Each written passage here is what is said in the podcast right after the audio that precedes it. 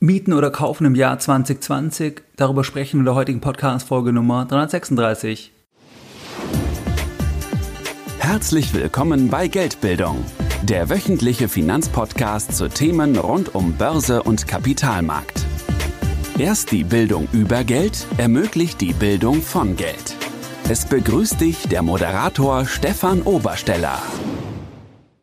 Herzlich willkommen bei Geldbildung. Schön, dass du dabei bist. Jeden Sonntag da erhalten über 10.000 clevere Privatanleger meinen wöchentlichen Geldbildung-Newsletter und das Ganze seit vielen Jahren, seit 2014 und pünktlich versendet wie ein Schweizer Uhrwerk jeden Sonntag. In dem wöchentlichen Geldbildung-Newsletter, da sprechen wir über weitere Aspekte, die dich bei deiner erfolgreichen Geldanlage in Eigenregie unterstützen. Und es können Themen sein wie Investments von Star-Investoren oder auch Zinsentwicklungen oder auch das Thema Goldkauf, Edelmetalle oder auch das Thema Bitcoin hatten wir schon besprochen oder auch das Thema, wenn es steuerliche Veränderungen gibt. Das heißt, jeden Sonntag bekommst du da noch mehr Informationen direkt in dein E-Mail-Postfach, die für dich relevant sind als erfolgreicher Selbstentscheider. Und wenn du dort noch nicht dabei bist, dann schließe dich uns gerne an. Das Ganze ist für dich kostenfrei und du kannst dich jetzt anschließen, indem du auf www.geldbildung.de gehst und dich direkt auf der Startseite mit deiner E-Mail-Adresse für das kostenfreie sonntägliche Format einträgst. In der heutigen Podcast-Folge Nummer 336, da möchte ich mit dir über eine spannende Fragestellung sprechen, und zwar über die Fragestellung Mieten oder Kaufen im Jahr 2020, was ist eigentlich besser?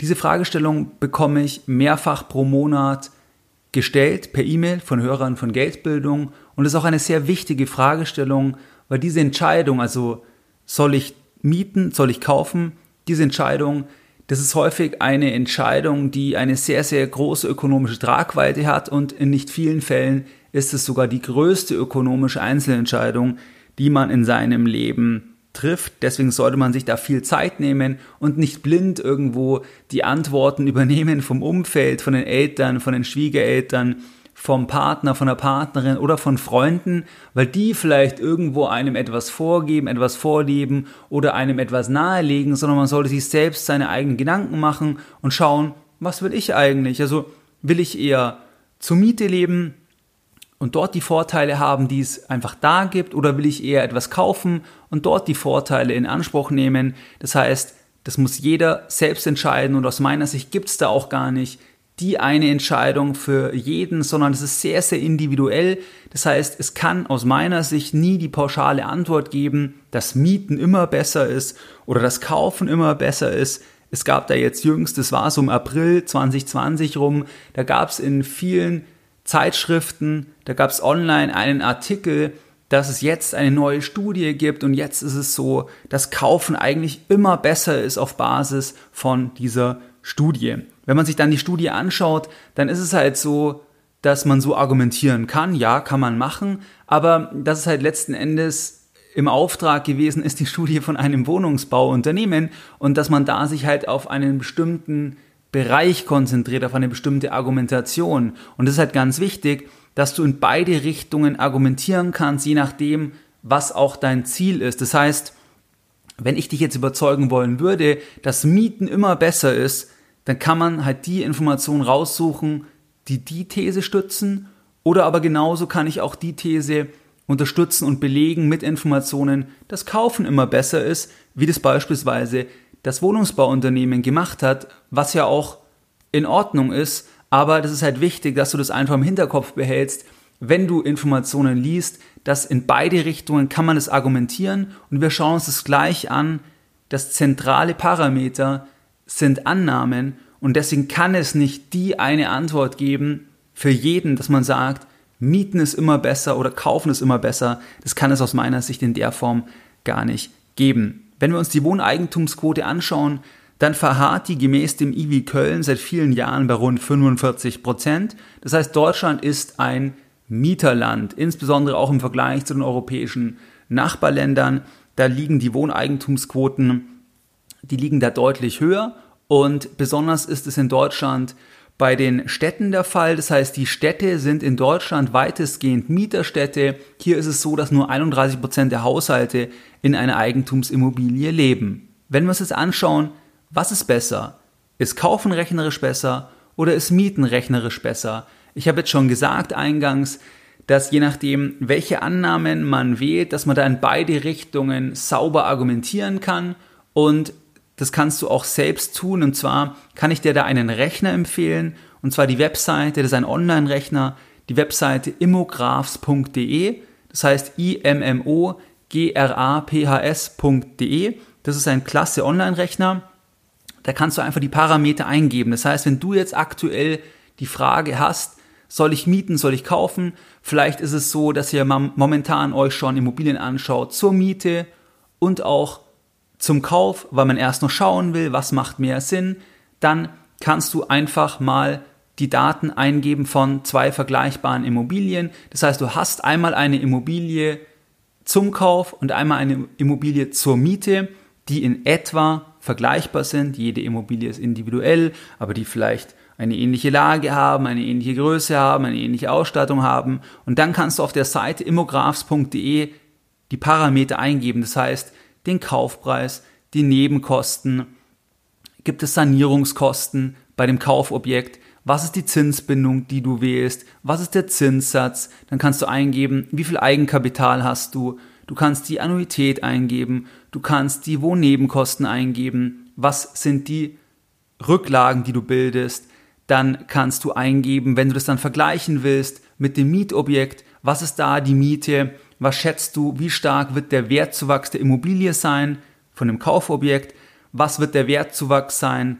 von dem Geld, wenn du mietest und dann das Geld an der Börse anlegst, das heißt, wenn du die Nebenkosten an der Börse anlegst, wenn du die Differenz an der Börse anlegst als Mieter und nicht kaufst, was ist da für eine Rendite, die du am Kapitalmarkt erwartest, dann kannst du eingeben, was sind die Mietsteigerungen, die du vielleicht ähm, befürchtest, wenn du zur Miete wohnst. Und dann kannst du noch den Betrachtungszeitraum auswählen. Das heißt, du sagst, ich will das Ganze 20 Jahre anschauen, das heißt auf 20 Jahre vergleichen und dann kannst du hier ein rechnerisches Ergebnis erhalten, wo ganz klar dann kommt, was ist erstmal auf Basis der Annahmen, die du eingegeben hast, was ist da rechnerisch besser. Einige Parameter sind fest, das ist ganz klar, wie der Kaufpreis, vielleicht auch das, was du investieren musst, die Sanierungskosten, wenn das erforderlich ist. Das sind ja Themen, die sind relativ ähm, fest oder sogar ganz fest.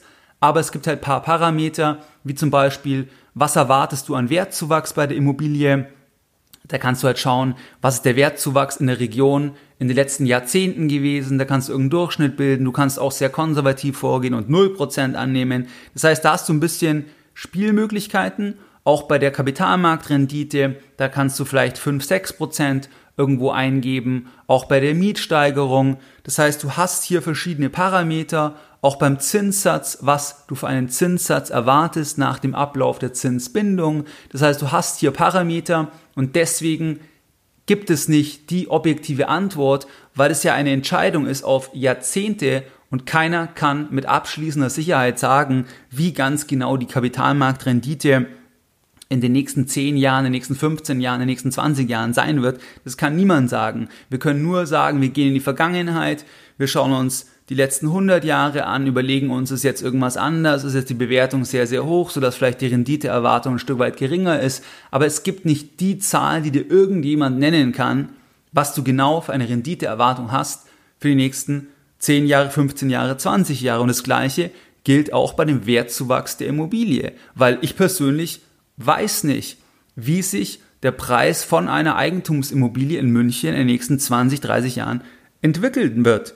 Du kennst die Podcast-Folgen von mir zum Thema von diesem UBS Real Estate Bubble Index. Da sagte UBS ja schon sehr, sehr lange, dass München, dass da die Preise so extrem hoch sind. Es gibt ja Warnungen von der Bundesbank, die reichen Jahre zurück. Das heißt, es gibt Warnungen von der Bundesbank, das war irgendwo im Jahr 2011, 2012. Da haben die schon bundesweit von einer Immobilien- oder, oder vor einer Immobilienpreisblase gewarnt und seitdem sind bekanntermaßen die Preise sehr, sehr stark noch gestiegen. Das heißt, es ist sehr schwierig zu sagen, was wird mit den Preisen passieren in den Ballungszentren in den nächsten zehn Jahren, weil ähm, ja, die Kaufpreisfaktoren sind hoch, aber die können auch noch höher werden. Ähm, wir wissen nicht, was die Geldschwemme auslösen wird. Vielleicht gibt es da nochmal eine Asset Inflation, die noch größer sein wird. Andererseits gibt es auch deflationäre Effekte. Das heißt, wenn die Insolvenzen zunehmen, wenn die Arbeitslosigkeit raufgeht, das alles momentan noch sehr stark abgefedert ist durch den Staat, dann kann es auch einen Einfluss haben auf die Immobilienpreise oder es gibt irgendwelche Themen, was sich der Staat einfallen lässt. Das heißt, der Staat, der verteilt momentan in alle Richtungen das Geld.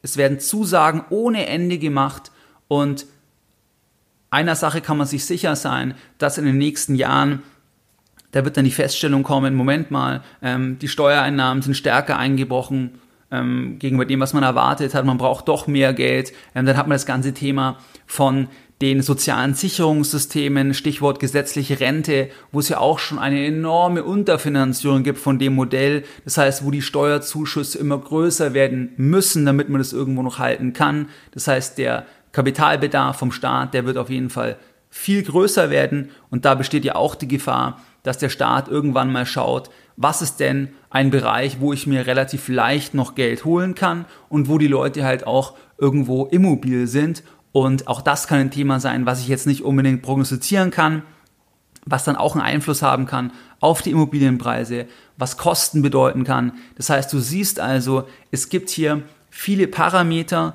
warum du eben vorsichtig sein solltest, wenn jemand sagt, Mieten ist immer besser oder Kaufen ist immer besser. Schau dir an, wie wird da argumentiert und am Ende wirst du halt feststellen, dass halt Annahmen getroffen werden ähm, und genauso kann man die Annahmen verändern und kommt zum gegenteiligen Ergebnis. Das heißt, das ist wichtig für dich und ich kann dir die Seite aber empfehlen, immographs.de, weil du da zumindest ein Gefühl bekommen kannst, dass du einfach mal das vergleichen kannst. Du kannst da ja sehr, sehr konservativ rechnen, dass du einfach ein Gefühl für das Thema bekommst mit all den Einschränkungen, die so etwas hat, weil es halt auch auf Annahmen basiert. Was ja auch wichtig ist, dass es halt selten ein Objekt ähm, zur Miete und zum Kauf gibt. Das heißt, selten kannst du sagen, ich miete das Ganze, ähm, aber ich kann es auch kaufen, sondern in der Regel ist es ja entweder oder. Das heißt, entweder sagt jemand, ich will die Immobilie vermieten oder ich will die Immobilie verkaufen. Das heißt, wenn du Immobilien vergleichst, dann vergleichst du halt in der Regel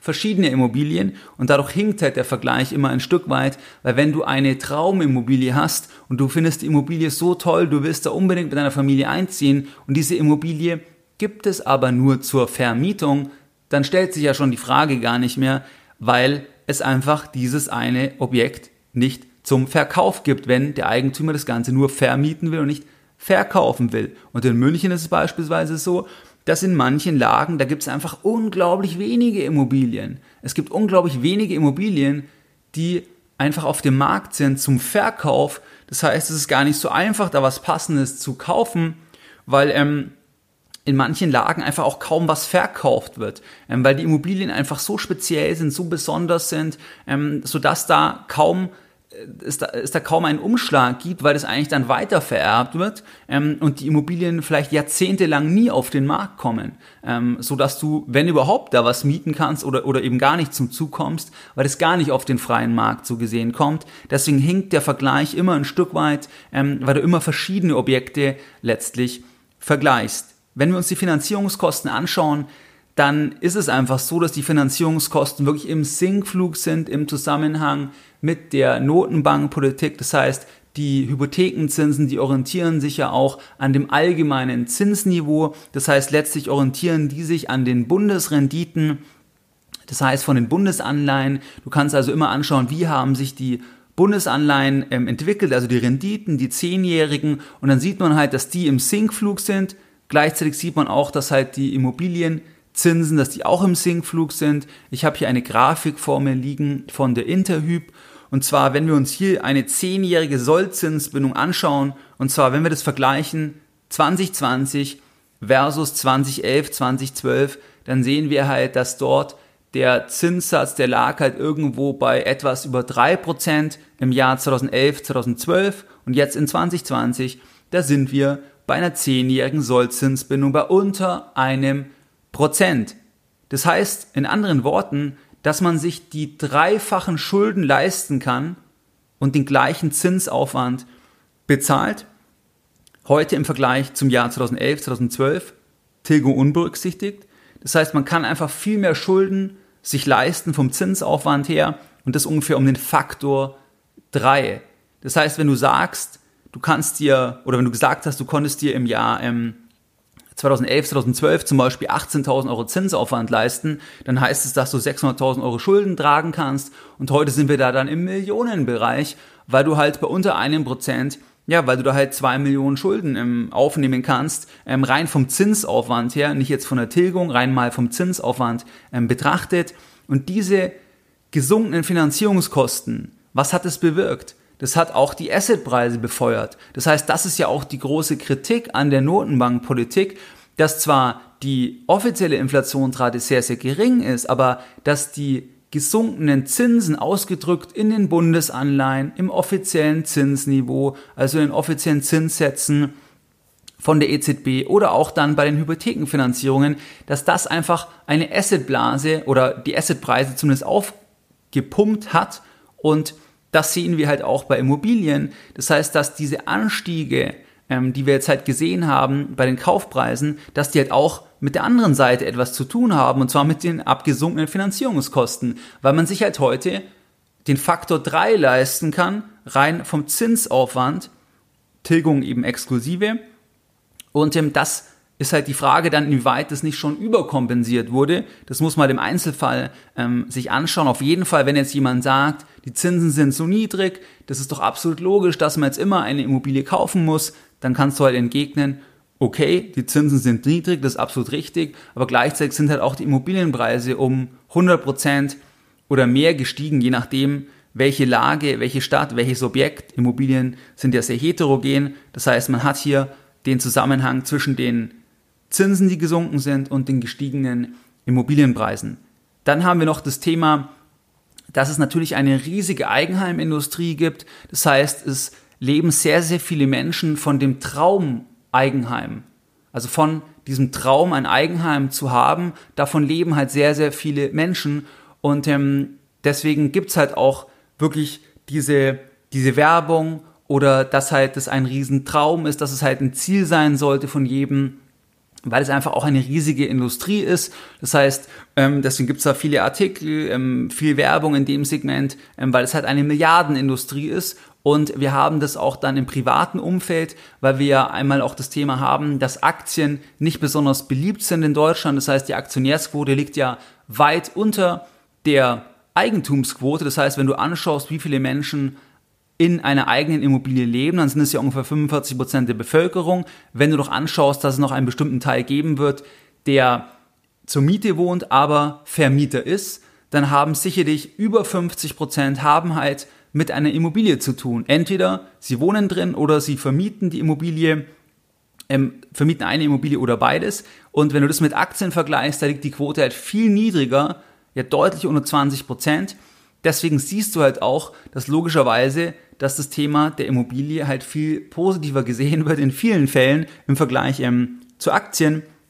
Und deswegen gibt es halt auch einen gewissen ähm, sozialen Druck, weil halt insinuiert wird, dass es halt eine super Sache ist, dass es halt jeder machen sollte, dass es halt irgendwann der nächste logische Schritt ist. Das heißt, der nächste logische Schritt, wenn man dann nach dem Studium oder nach der Ausbildung, man hat ein bisschen gearbeitet, man hat ein bisschen was gespart, der nächste logische Schritt ist dann etwas zusammen zu kaufen, weil dann ist man erst angekommen. Das heißt nicht in jeder Familie, aber das ist schon so ein bisschen ein Thema, was man häufiger sehen kann. Dann kann man auch sehen, dass teilweise dann Unterstützungen nur dann fließen, wenn halt ein Eigenheim ähm, gekauft wird. Das heißt, dann gibt es Geld, wenn das Geld für ein Eigenheim verwendet wird, oder es gibt ein Grundstück, wenn darauf gebaut wird, wenn man da aber selber einzieht. Und das ist auch spannend, dass da auch aus meiner Sicht eine riesige Diskrepanz ist, auch zur Vermietung. Das heißt, in wenigen Elternhäusern ist es so, dass wenn die Eltern die Großeltern unterstützen würden für ein Eigenheim,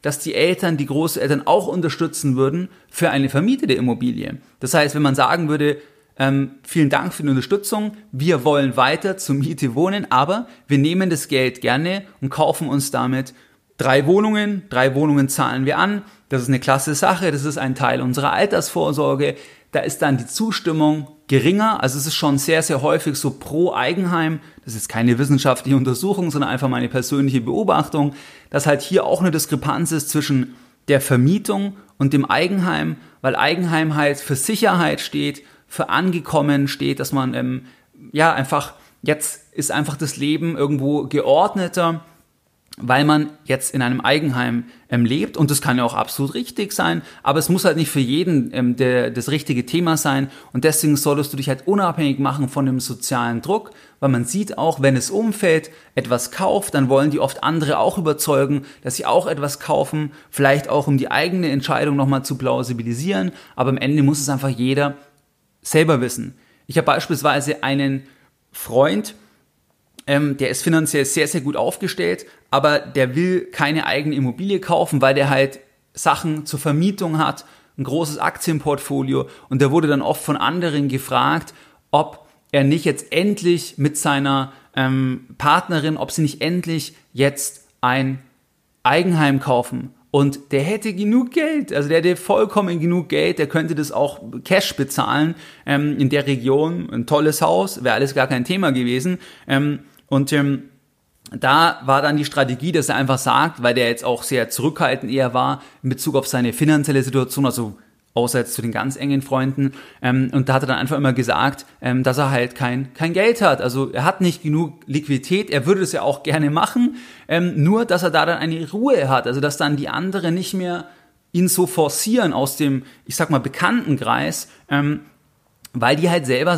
quasi ihm das nahegelegt haben, er soll das machen. Ähm, er das aber nicht wollte, weil er halt das Geld anlegen wollte, ähm, Immobilien kaufen, vermieten, aber nicht in ein Eigenheim ähm, stecken wollte, weil da das Geld natürlich dann gebunden ist und keine Erträge bringt. Ähm, natürlich hat man da dann Mietersparnis und so weiter, aber man kann halt auch sagen, das gleiche Geld kann ich auch nehmen, um mehrere Immobilien anzuzahlen und dann lasse ich mir das Ganze von den Mietern abbezahlen. Ähm, das ist natürlich auch eine sehr, sehr charmante ähm, Geschichte, wenn man halt sagt, ich will da im Immobilienbereich etwas machen. Beim Vater war es beispielsweise so, der wird jetzt in diesem Jahr 80, da war die Frage, ob er jetzt ein Eigenheim will, die Frage hat sich in der Form gar nicht gestellt, weil das bei ihm in dem Setting einfach so war, dass sein Vater das entschieden hat und dann hat er halt ein Riesenhaus gebaut obwohl er das in der Form da gar nicht gebraucht hätte, weil er letztlich dann alleine eingezogen ist erstmal und in dem Haus bin ich dann auch aufgewachsen. Aber das war lange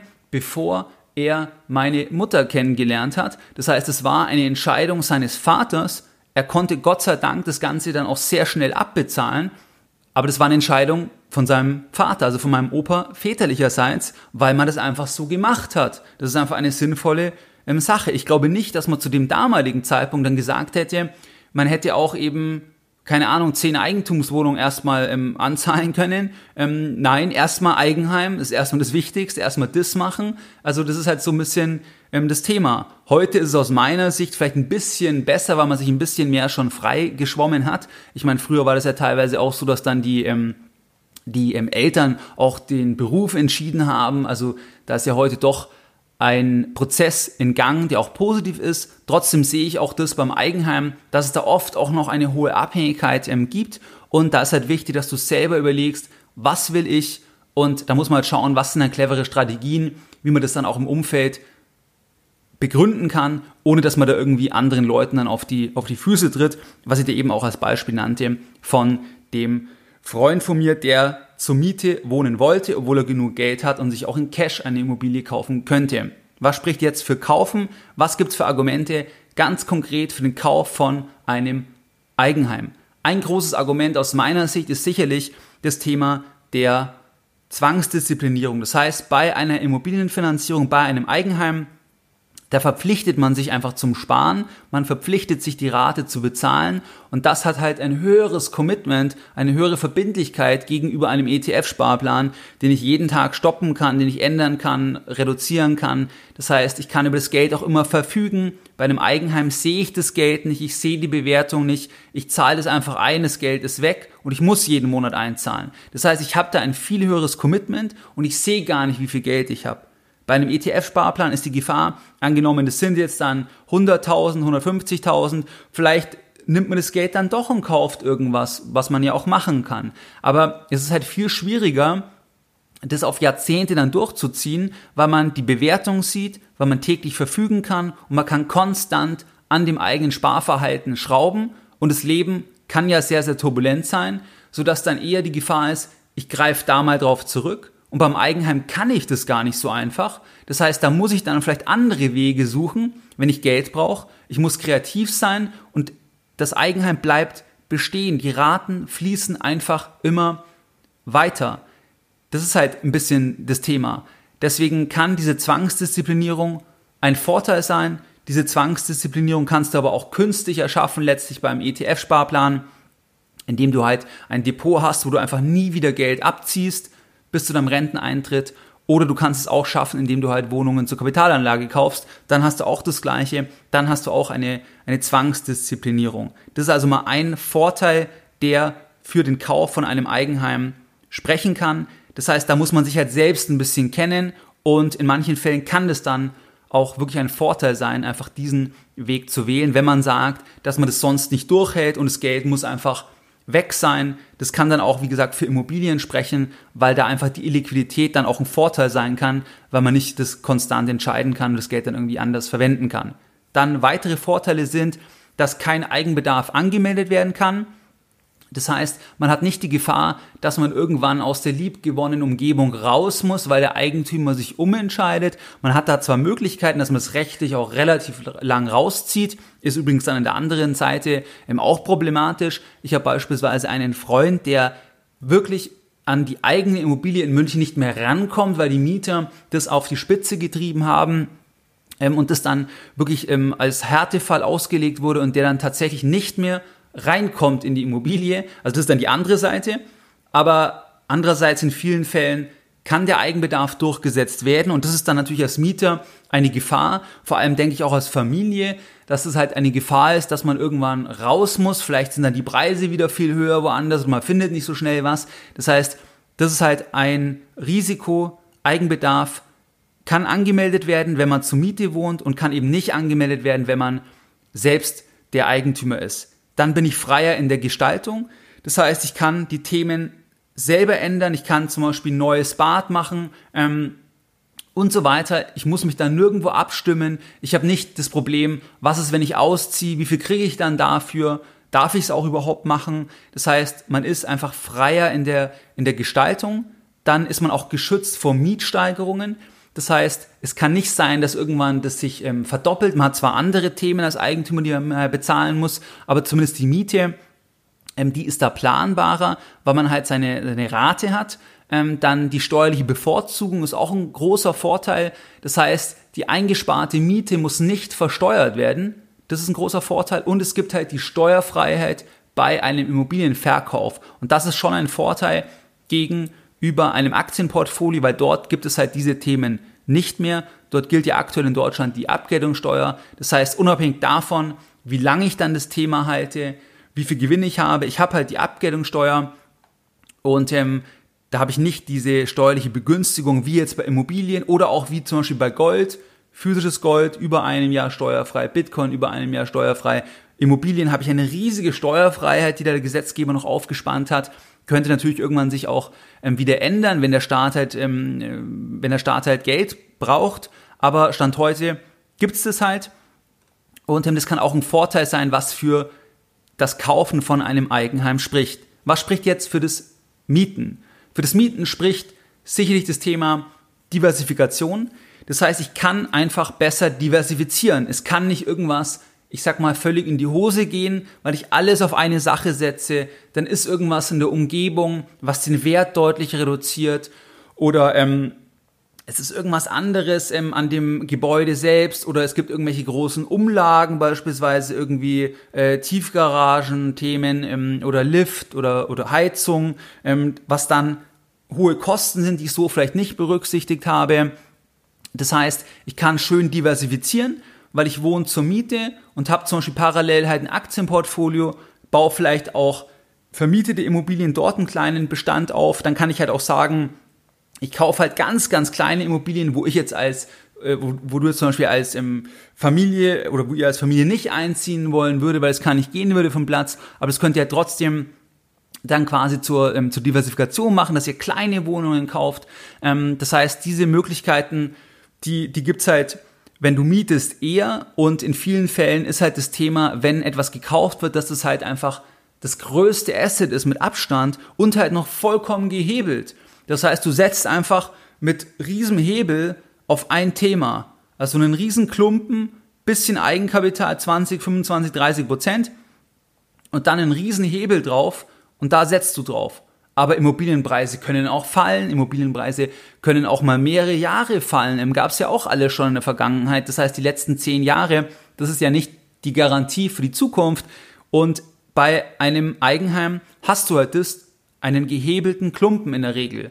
Das kann übrigens auch ein Riesenvorteil sein. Also das wäre die andere Seite der Medaille. Ein Klumpe, äh, ein Klumpenrisiko, ein gehebeltes Thema kann ein Riesenvorteil sein, wenn das in die richtige Richtung läuft, weil du dann natürlich doppelt in die richtige Richtung gewinnst. Ähm, das heißt, gerade in den letzten zehn Jahren habe ich zum Beispiel ein Beispiel ähm, aus meinem Umfeld im Kopf. Ich will da jetzt nichts dazu sagen oder nicht zu viel sagen, um da nicht irgendwie, dass ein Rückschluss auf die Person möglich ist. Aber das ist eine Familie, ähm, die haben ganz normale Jobs und die haben im Jahr 2011, glaube ich, haben die eine, oder 2012, eine Immobilie in München gekauft, also ein Haus, ähm, ich sag mal im Einzugsgebiet, also nicht jetzt irgendwie im, im, im Stadtkern.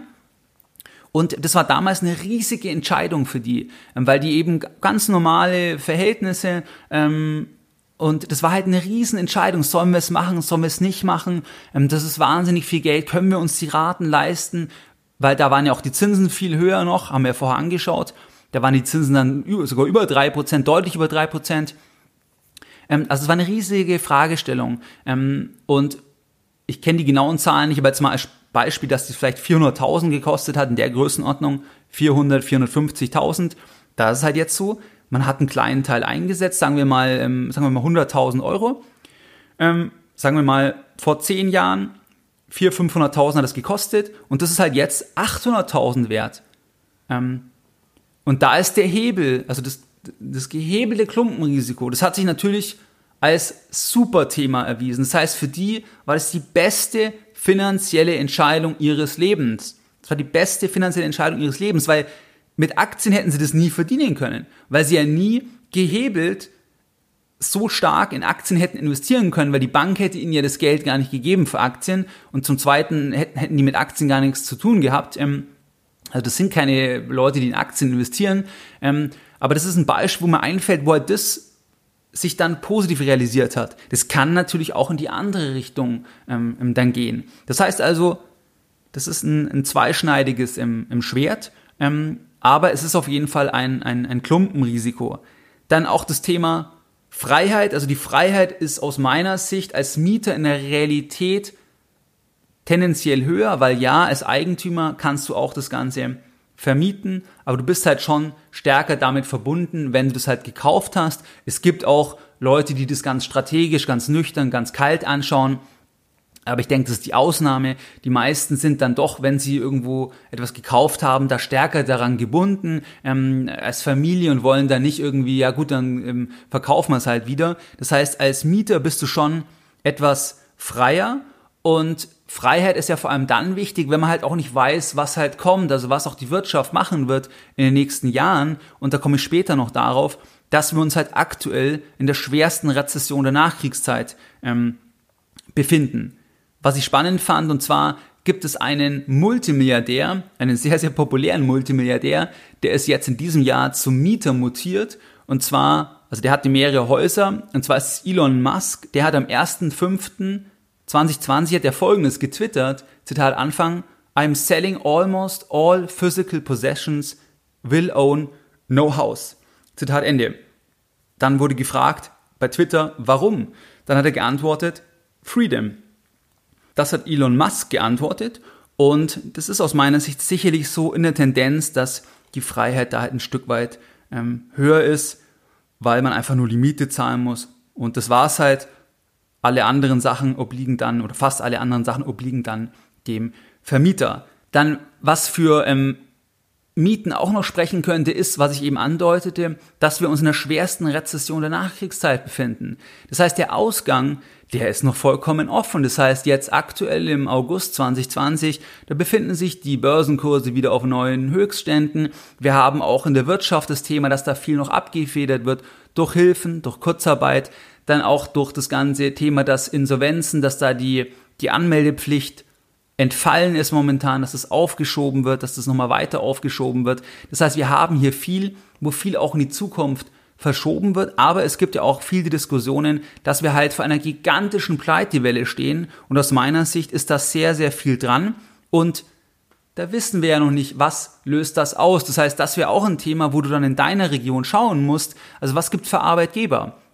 Das heißt, welche Arbeitgeber bauen Stellen ab? Ähm, was könnte da noch kommen? Habt ihr Unternehmen, die vielleicht jetzt sogar eher profitieren, Tech-Unternehmen beispielsweise, die Mitarbeiter einstellen, hochqualifizierte Mitarbeiter, die dann Nachfrage auch am Immobilienmarkt bringen und so auch die Immobilienpreise in der jeweiligen Region stützen. Das heißt, das ist halt das Thema. Und wenn du jetzt natürlich ein Eigenheim kaufst, dann musst du das halt überprüfen, weil du, wie gesagt, den Klumpen aufbaust, den gehebelten Klumpen und du halt nicht weißt, ob das jetzt in den nächsten Jahren wieder so läuft, weil wir halt noch am Anfang aus meiner persönlichen Sicht sind von dieser Krise, weil es momentan alles noch zugekleistert ist durch die ganzen ähm, Hilfen und ähm, dementsprechend ist aus meiner Sicht zumindest das Thema halt noch nicht erledigt und da kann noch einiges ähm, kommen und deswegen ist es vielleicht auch ein Punkt, den man berücksichtigen sollte. Das heißt, ich würde da auf jeden Fall schauen, was sind da für Unternehmen,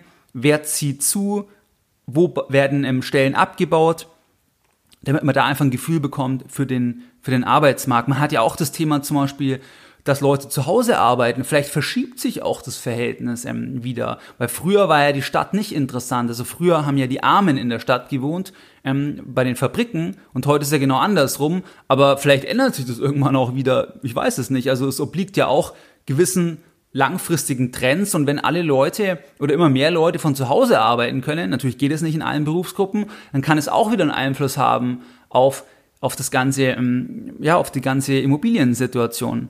Was auch noch ein Punkt ist, der eigentlich für das Thema Mieten spricht, das sind die Vervielfältiger. Das heißt, wenn du dir die Vervielfältiger anschaust, also die Relation Kaufpreis zu Jahresmiete, dann ist es so, dass da die Vervielfältiger, insbesondere in den Ballungszentren, die sind halt extrem nach oben gegangen.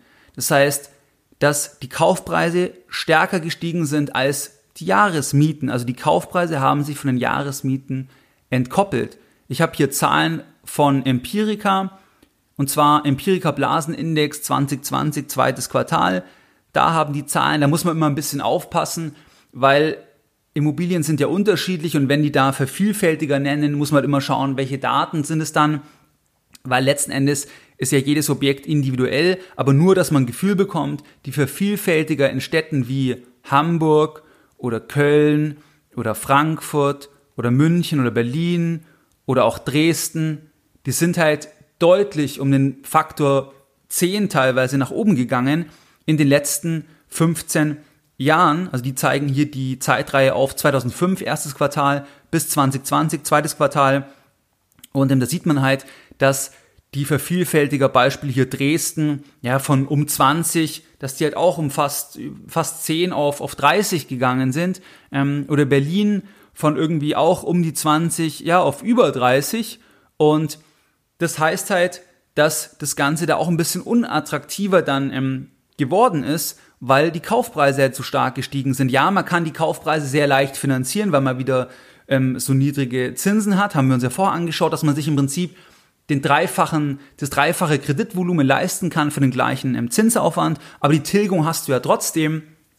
Und ähm, ich habe da jetzt beispielsweise im Freundeskreis die Fälle, dass eigentlich Leute in tolle Immobilien umziehen zur Miete, weil sie halt hier das Ganze zu einem es ist immer noch sehr teuer, also teuer ist ja immer relativ, aber es ist trotzdem eine hohe Miete. Die Mieten sind ja auch deutlich gestiegen jetzt in München, aber dass man halt, dass man zur Miete wohnt und gleichzeitig halt zur Kapitalanlage Immobilien kauft, weil dort, wo man wohnen will, da sind die Vervielfältiger sehr, sehr hoch, weil es begehrte Lagen sind, ähm, wo dann die Rendite halt sehr gering ist, sprich die Vervielfältiger halt extrem hoch sind und andererseits man Immobilien zur Kapitalanlage kauft, wo man vielleicht nicht unbedingt selber wohnen wollen würde drin ähm, oder wo man halt sagt, ich vermiete das anders. Also ich habe da zum Beispiel WG-Modelle, ich mache irgendwas, was zulässig ist in dem bestimmten Bereich der Kurzzeitvermietung. Es ist ja sehr beschränkt, was da möglich ist. Aber wo man einfach kreativer ist dann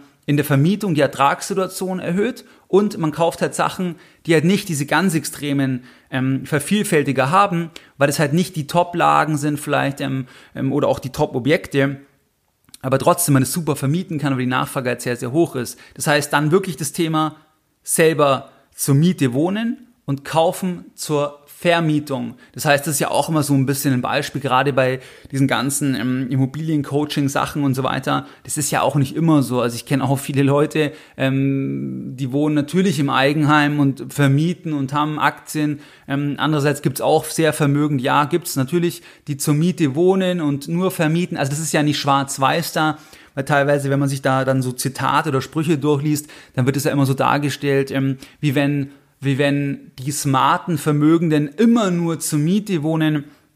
Ähm, man kann ja trotzdem auch natürlich im Eigenheim wohnen, wenn man sich dafür entscheidet und trotzdem auch ähm, Immobilien vermieten, wenn es halt die finanzielle Situation hergibt. Das heißt, es ist ja nicht schwarz-weiß, sondern es gibt halt einfach alles in allen Bereichen. Aber ja, es ist so, dass rein finanziell macht es in München zum Beispiel konkret, macht es dann einfach eigentlich mehr Sinn, dass man sagt, man mietet sich halt das, was man will und vermietet gegebenenfalls Sachen, die vielleicht dann nicht die beste Lage haben, beziehungsweise man ist da kreativ in der, in der Vermietung. Das kann durchaus wirklich dann auch rechnerisch ähm, sinnvoll sein, einfach wegen den Vervielfältigern. Und was ja auch so ist, wenn du jetzt ein Eigenheim kaufst, das betrifft auch die Vermietung letzten Endes, aber dass die Vervielfältiger, die sind ja nicht in Stein gemeißelt. Das heißt, die könnten auch mal wieder fallen. Das heißt, nur weil die Vervielfältiger heute jetzt so extrem hoch sind, bei über 30 in München beispielsweise, oder sogar über 35, gemäß dem UBS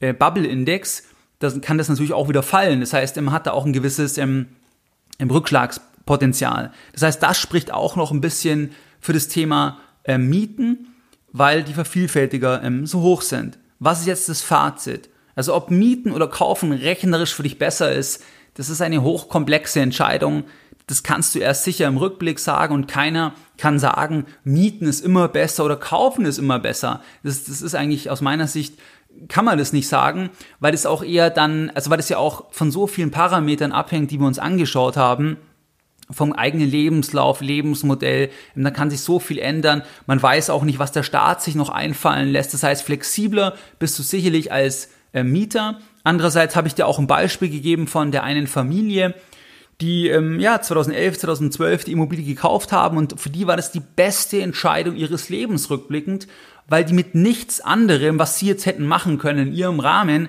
ähm, hätten die so viel Vermögen aufbauen können. Ähm, das war natürlich Rückenwind von dem Markt. Die Zinsen sind gefallen, die Preise sind gestiegen. Also das, hat, das war halt ein bisschen Timing äh, oder ein bisschen Glück letzten Endes dann auch. Aber es kann auch rechnerisch dann ähm, eine gute Sache sein. Andererseits gibt es auch viele Beispiele, wo das halt nicht aufgegangen ist. Und jetzt sind wir natürlich auf einem anderen Level, weil die Preise in den letzten zehn Jahren sehr, sehr stark gestiegen sind und kann weitergehen. Jetzt im ersten Halbjahr, wenn man sich Zahlen anschaut, da haben sich die Wohnimmobilienpreise auch sehr, sehr gut gehalten. Aber das ist halt keine, keine Garantie und man hat halt das ganze ähm, Klumpenthema einfach. Ähm, das heißt also, wir haben die Punkte besprochen und da kannst du selbst jetzt schauen, auch mit dieser Seite mit immographs.de, was einfach für dich die beste Entscheidung ist. Man sollte sich auf jeden Fall nicht zu einer Entscheidung drängen lassen, auch nicht das Thema, dass man unbedingt gemeinsam was kauft. Das heißt, mit dem Partner, mit der Partnerin kann man machen, muss man sich halt auch genau überlegen, aber nicht einfach pauschal irgendwo reindrängen lassen, sondern wirklich hier eine sehr, sehr bewusste Entscheidung treffen. Was waren jetzt die Lessons learned in der heutigen Podcast-Folge Nummer 336? Deine Lessons learned in der heutigen Podcast-Folge. In der heutigen Podcast-Folge, da haben wir über das sehr, sehr spannende Thema gesprochen, Mieten oder Kaufen im Jahr 2020. Wir haben uns angeschaut, die Webseite, die ich dir genannt habe, immographs.de, wo du das Ganze rechnerisch vergleichen kannst. Ähm, dann haben wir uns angeschaut, Argumente dafür, also für das Thema Mieten und Argumente für das Thema Kaufen. Das heißt, was spricht für das Thema Kaufen? Da spricht das Thema Zwangsdisziplinierung. Es kann kein Eigenbedarf angemeldet werden. Freier in der Gestaltung, Schutz für Mietsteigerungen, steuerliche Bevorzugung, Steuerfreiheit bei Verkauf und so weiter. Was spricht für Mieten? Das Thema Diversifikation, dann keine Instandhaltungskosten, die Freiheit ist höher, dann auch wir sind in der schwersten Rezession der Nachkriegszeit, Ausgang offen, die Vervielfältiger sind stark angestiegen. Das heißt, diese Themen sprechen für das Mieten von einer Immobilie und als Fazit, es gibt nicht die eine Antwort, sondern es gibt nur die Antwort, die für dich die richtige ist. Wie du es gewohnt bist, da möchte ich auch die heutige Podcast-Folge von Geldbildung wieder mit einem Zitat beenden und heute ein Zitat von Jean-Jacques Rousseau. Die Freiheit des Menschen liegt nicht darin, dass er tun kann, was er will, sondern dass er nicht tun muss, was er nicht will. Mehr Informationen zu Themen rund um Börse und Kapitalmarkt findest du unter www.geldbildung.de. Und immer daran denken, Bildung hat die beste Rendite.